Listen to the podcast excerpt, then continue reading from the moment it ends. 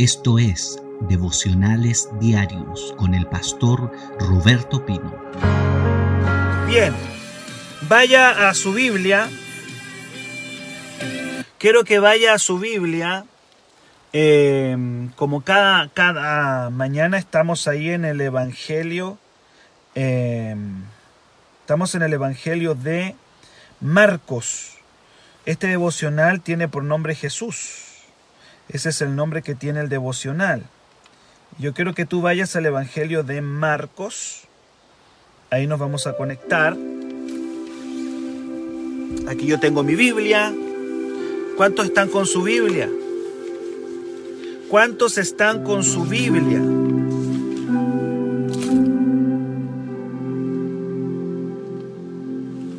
Evangelio de Marcos, capítulo 3, verso 31 al 35. Evangelio de Marcos, capítulo 3, versículo 31 al 35. Vamos ahí a ver. ¿Qué el Señor nos va a decir en esta mañana? Dice la palabra del Señor.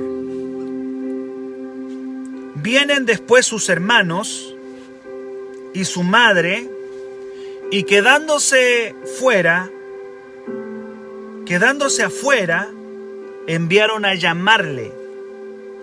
Y la gente que estaba sentada alrededor de él le dijo, tu madre y tus hermanos están afuera y te buscan.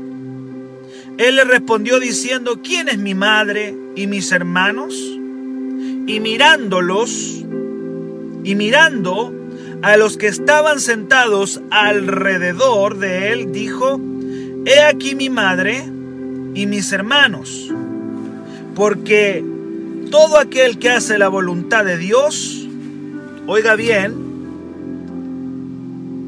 todo aquel que hace la voluntad de Dios, es mi hermano y mi hermana y mi madre. Amén.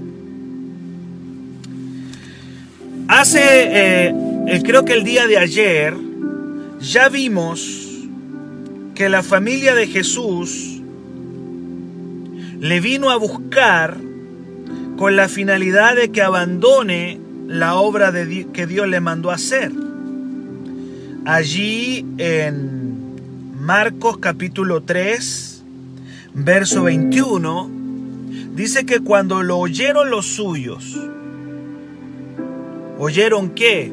Oyeron lo que Jesús estaba haciendo. Cuando lo oyeron los suyos, lo suyo es su familia, la familia carnal, la familia consanguínea de Jesús. Cuando oyeron lo que estaba pasando, dice, vinieron vinieron para prenderle porque decían está fuera de sí. Vienen a atraparlo, vienen a tomárselo y a llevárselo, porque pensaban que estaba loco.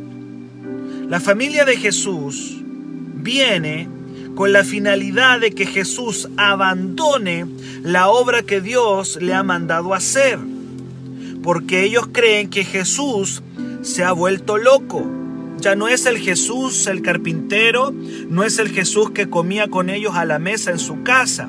Algo le pasó.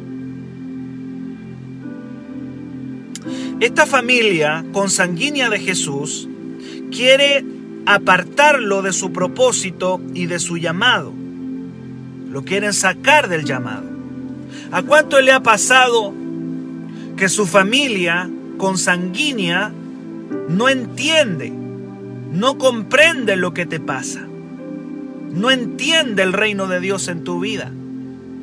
Y muchas veces tu familia consanguínea, hermanos, padres, madres, incluso cónyuge o pareja, no entiende. Y vendrán con el propósito de apartarte de tu llamado o de lo que Dios ha puesto en tu vida. La finalidad de ello muchas veces, aún con buenas intenciones, porque quizás probablemente estén preocupados y dicen, ¿qué le pasó a este? Se volvió loco ahora. ¿Qué le pasó? Ahora es canuto o se volvió evangélico. ¿Qué le ocurrió? Entonces la familia viene con la finalidad de detener a Jesús. Y esto se repite.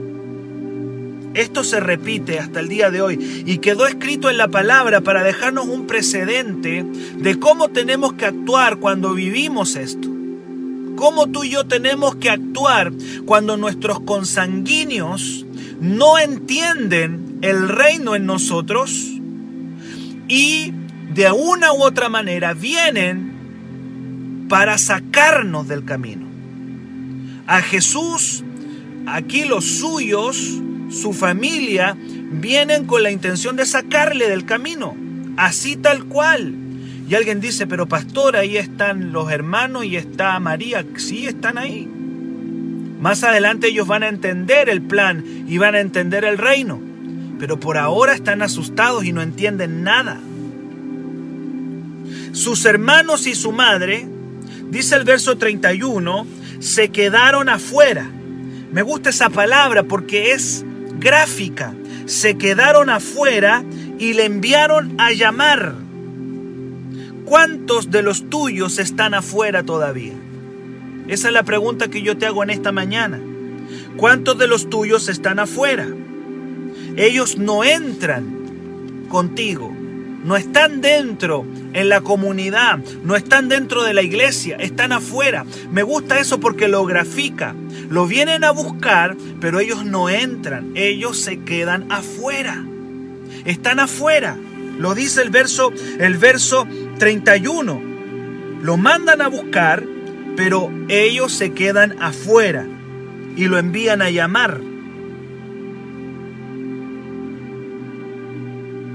Hay gente de tu familia que se relaciona contigo ahora desde afuera porque tu interés, tu vida, ahora gira en torno al reino, gira en torno a Dios. Por lo tanto, ellos se relacionan contigo, pero ya desde afuera, ya desde afuera.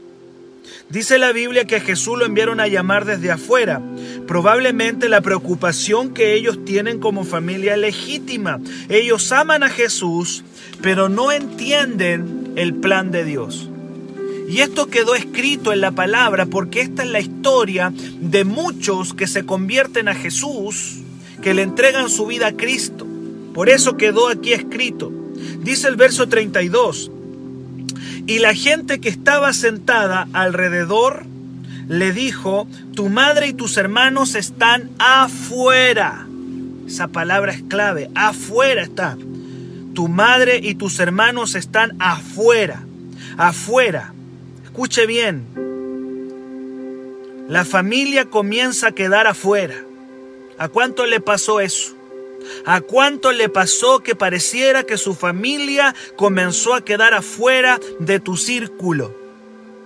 Y es triste, es lamentable. Eso no es algo fácil de aceptar. Que tu círculo familiar empieza a quedarse afuera de ti. Pero otro grupo, otro grupo comienza a quedar dentro en tu vida otro grupo. Ese otro grupo es tu familia espiritual, que es la iglesia. Comienza a acercarse a tu corazón. Dice, dice que estos están alrededor de Jesús. ¿A cuánto le pasó que empezaron a sentir que sus consanguíneos comenzaron a quedar fuera y otro grupo que quizás no son tus consanguíneos comenzaron a quedar adentro? Qué fuerte, qué fuerte. Y esta es la historia de muchos hijos del Señor, que ahora su familia lo busca desde afuera, pero otra familia comenzó a venir adentro de ellos. La familia ahora está mirando desde afuera porque tus intereses cambiaron, tu cultura cambió, tu mente cambió, Tienes un propósito y un llamado distinto Y tú empiezas a ver que ahora hay un grupo que no son tus consanguíneos, que están más cerca de ti que aún tu familia. Por eso yo dije que este tema es delicado. Este tema es delicado, dije yo.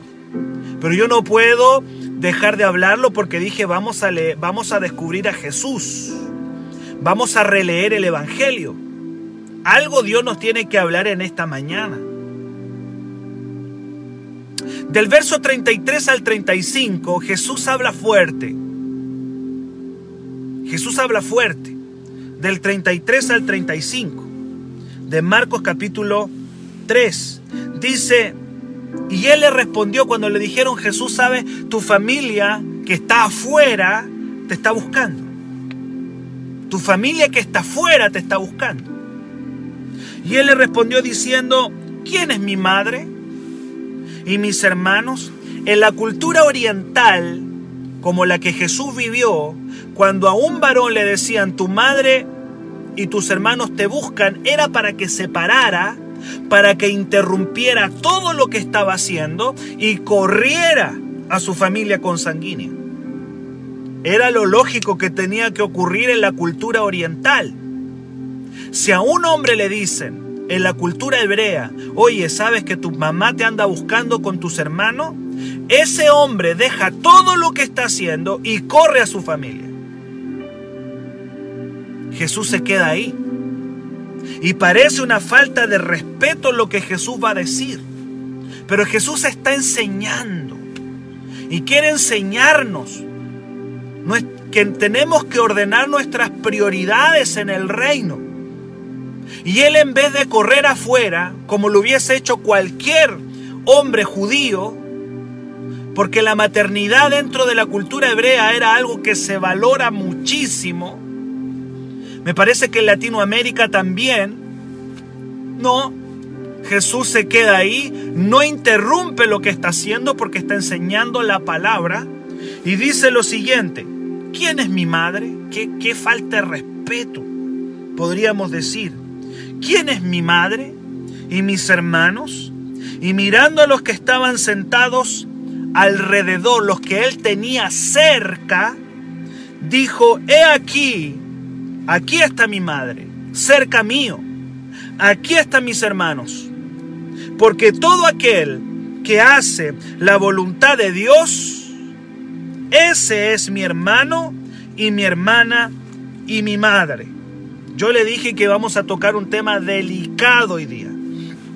Escuche bien, Jesús no desprecia las relaciones familiares.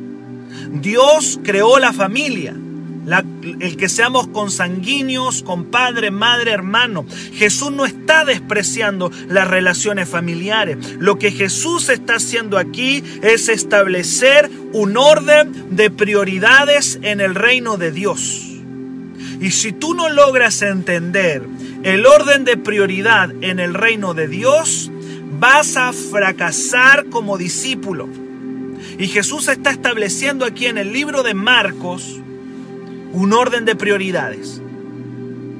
Tarde o temprano, tu fidelidad al reino de Dios va a chocar con los intereses de tu familia. Y te ha pasado, me ha pasado a mí y te va a pasar a ti. Que en algún momento tu fidelidad a Dios va a chocar con los intereses de tu familia de tus consanguíneos.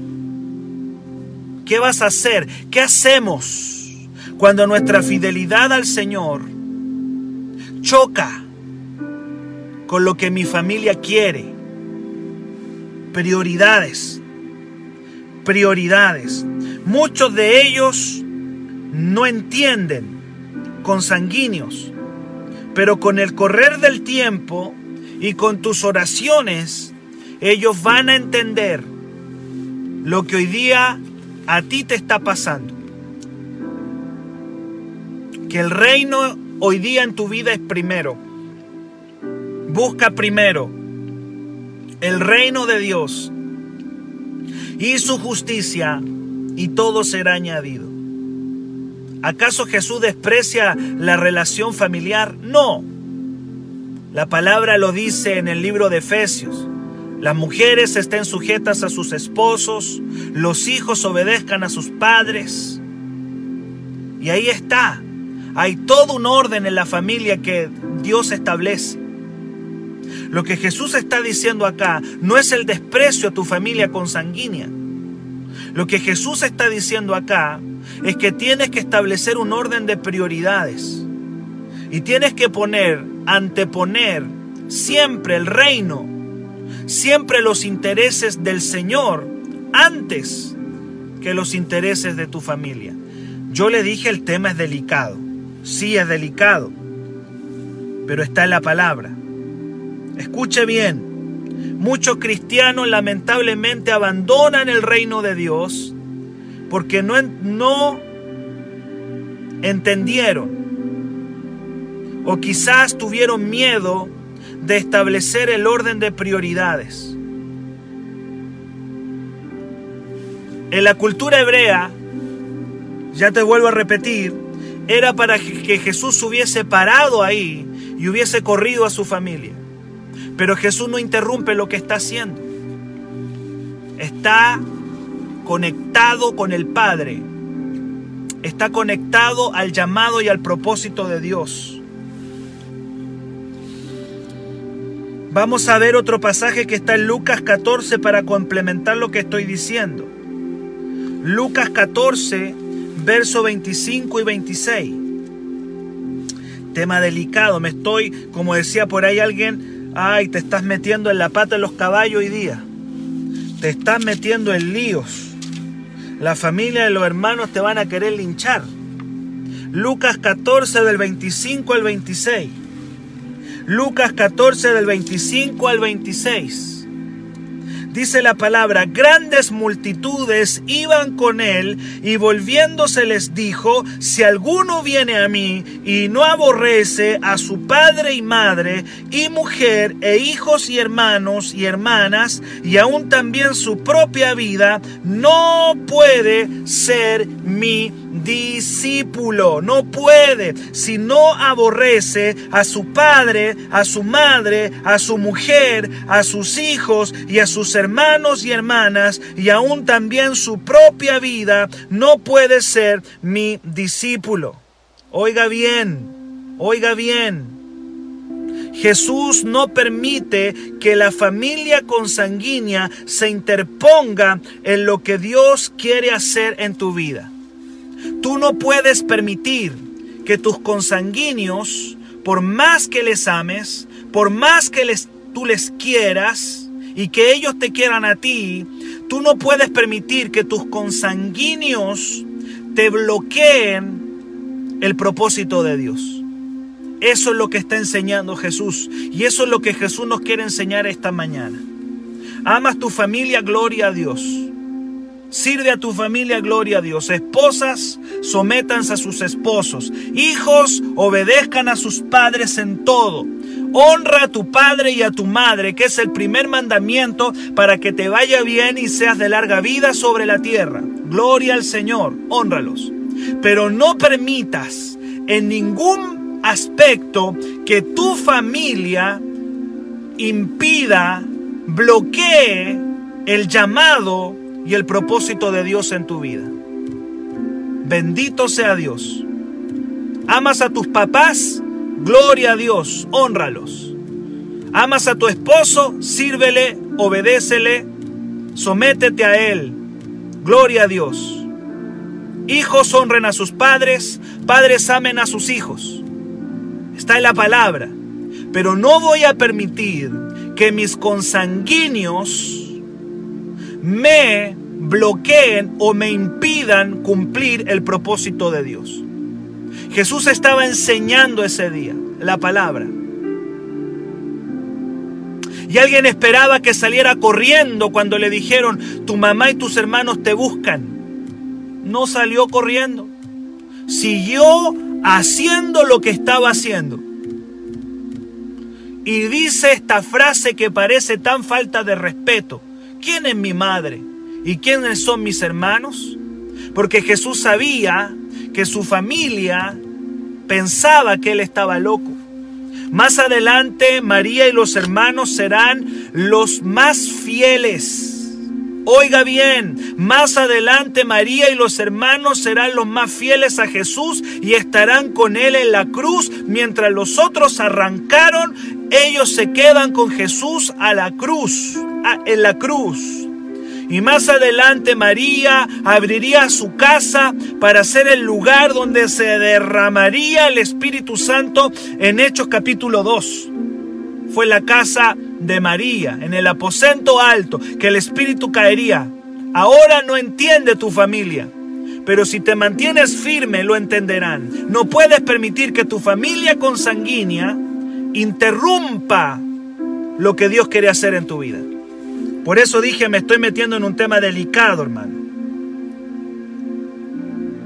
Debes amar a tu familia, tu matrimonio, respetarlo, amar a tus hijos y hermanos, pero no debemos detener el plan de Dios para satisfacer sus gustos o sus intereses. Yo he visto tanta gente abandonar el reino de Dios por su familia. Yo he visto tanta gente que por miedo a perder la familia abandonaron el reino. Y por eso la palabra está llena de esto. Si alguno no aborrece, la palabra aborrecer es una palabra fuerte que no significa para nosotros odiar. La palabra aborrecer significa tener en menos valor. Es decir, mi primer valor es el reino y luego vendrá mi familia, pero mi primer valor es el reino y es el llamado y el propósito de Dios en mi vida. Primero Dios, luego lo demás. Primero el reino, luego lo demás. Y yo he visto a lo largo de mis años de pastor ver cómo muchos hijos comenzaron bien, la familia se le interpuso, y dejaron el reino por satisfacer los gustos de la familia. Qué fuerte, hermano. Qué fuerte.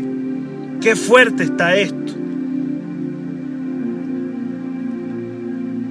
Los seres humanos, en especial nuestra cultura chilena, nuestra cultura chilena idealiza y hasta idolatra los lazos familiares. Dígame si no. Vivimos en una cultura que idolatra los lazos familiares, que los idealiza. Y decimos la, la familia es primero. La familia está en primer lugar.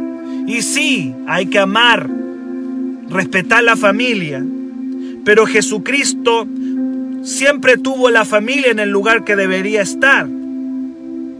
Jesús nunca idealizó ni idolatró los lazos familiares. Siempre dijo primero el reino. Lucas 11, vamos a complementar esto, amados.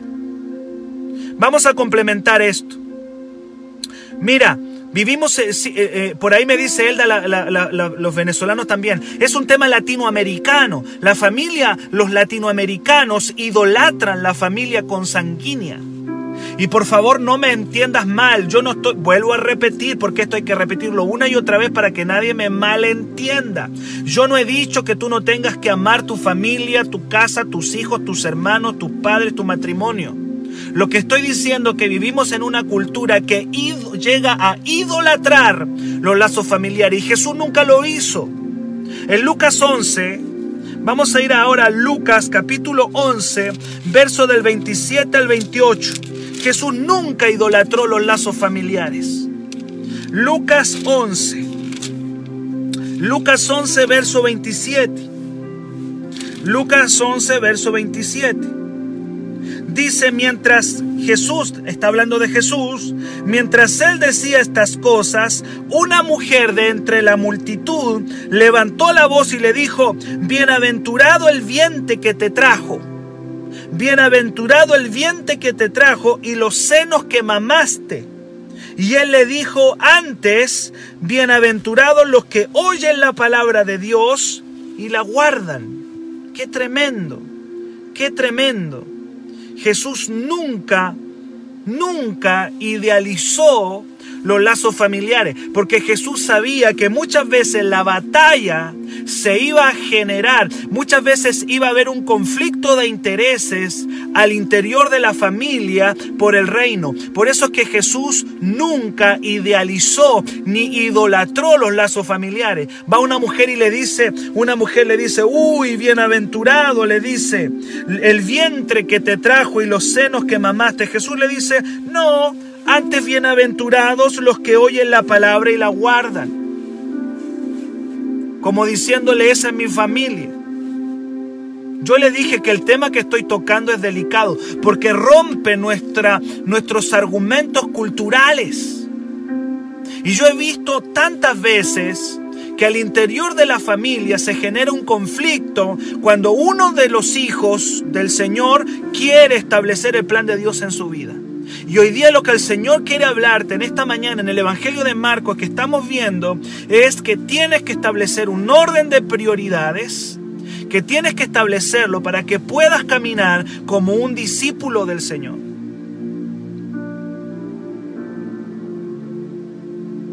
Jesús estableció su prioridad en el reino.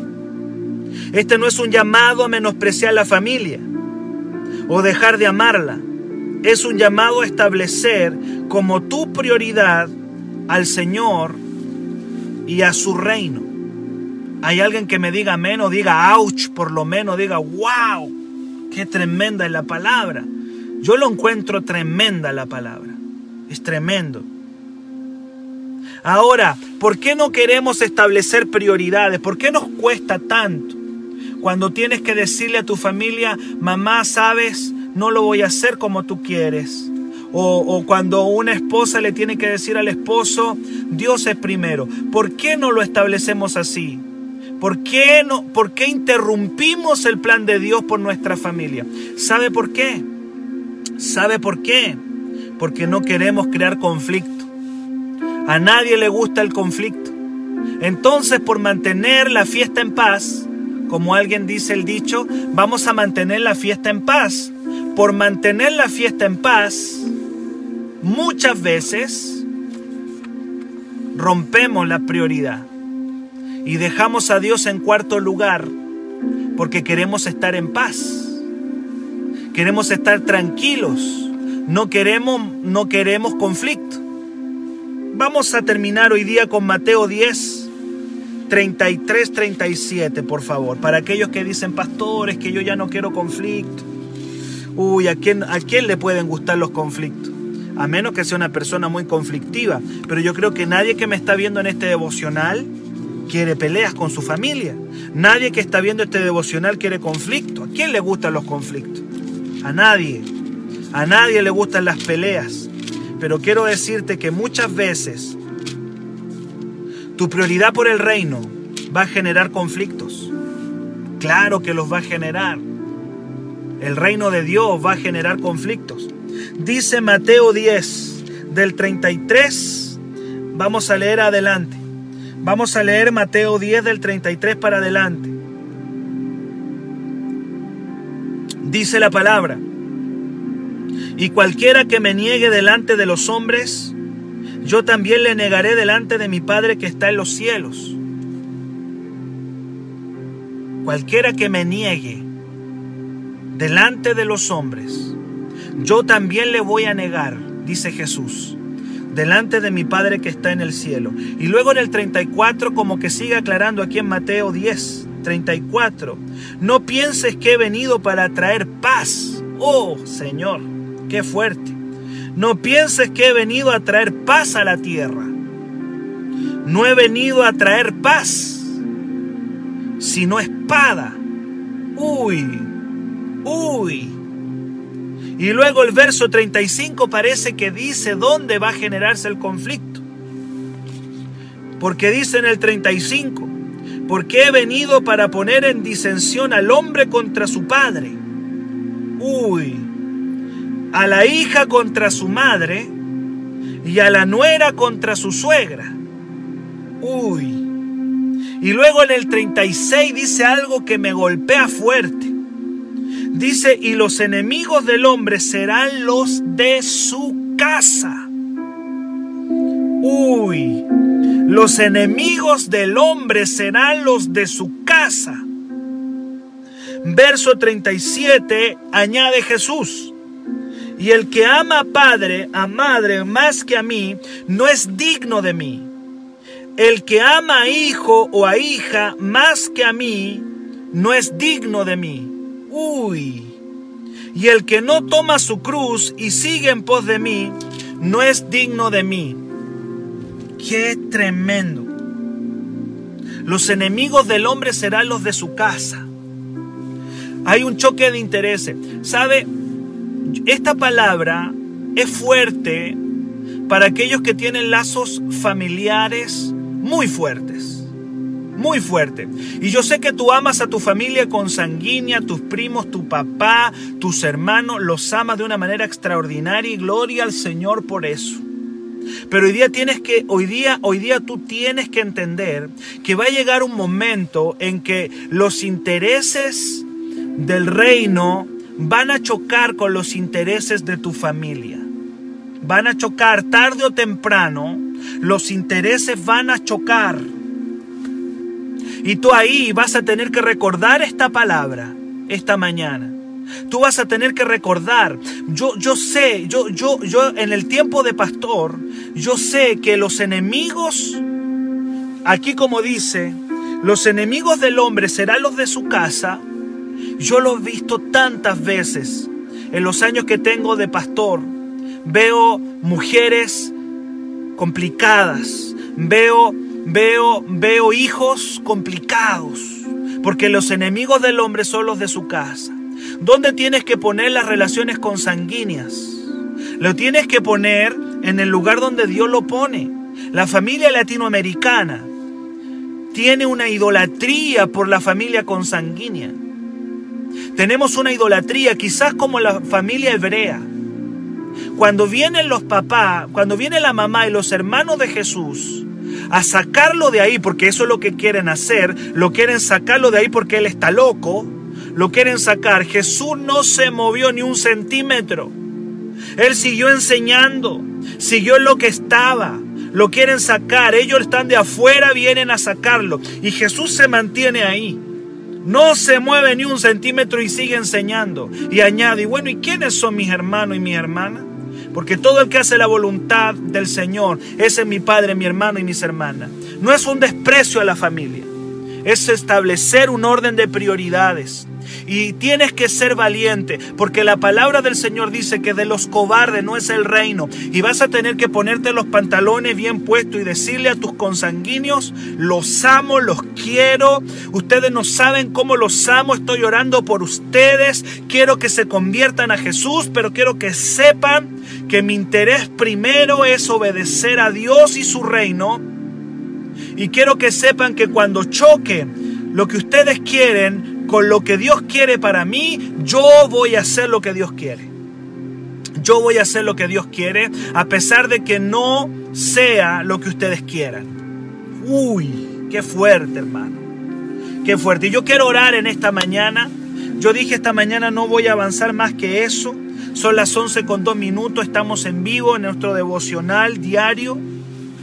Y yo quiero orar por ti, por tu casa, por tu familia, por aquellos que están experimentando esta dificultad. Yo dije hoy día nos vamos a meter en un tema delicado, pero no soy yo el que se está metiendo aquí. Es la palabra, es Marcos, y yo le dije vamos a redescubrir a Jesús, y hoy día Jesús nos está enseñando prioridades. Su palabra nos está enseñando prioridades. Hay gente que no la ha establecido bien. Y cuando la familia dice amén, dice blanco, ellos dicen blanco, aun cuando Jesús esté diciendo negro.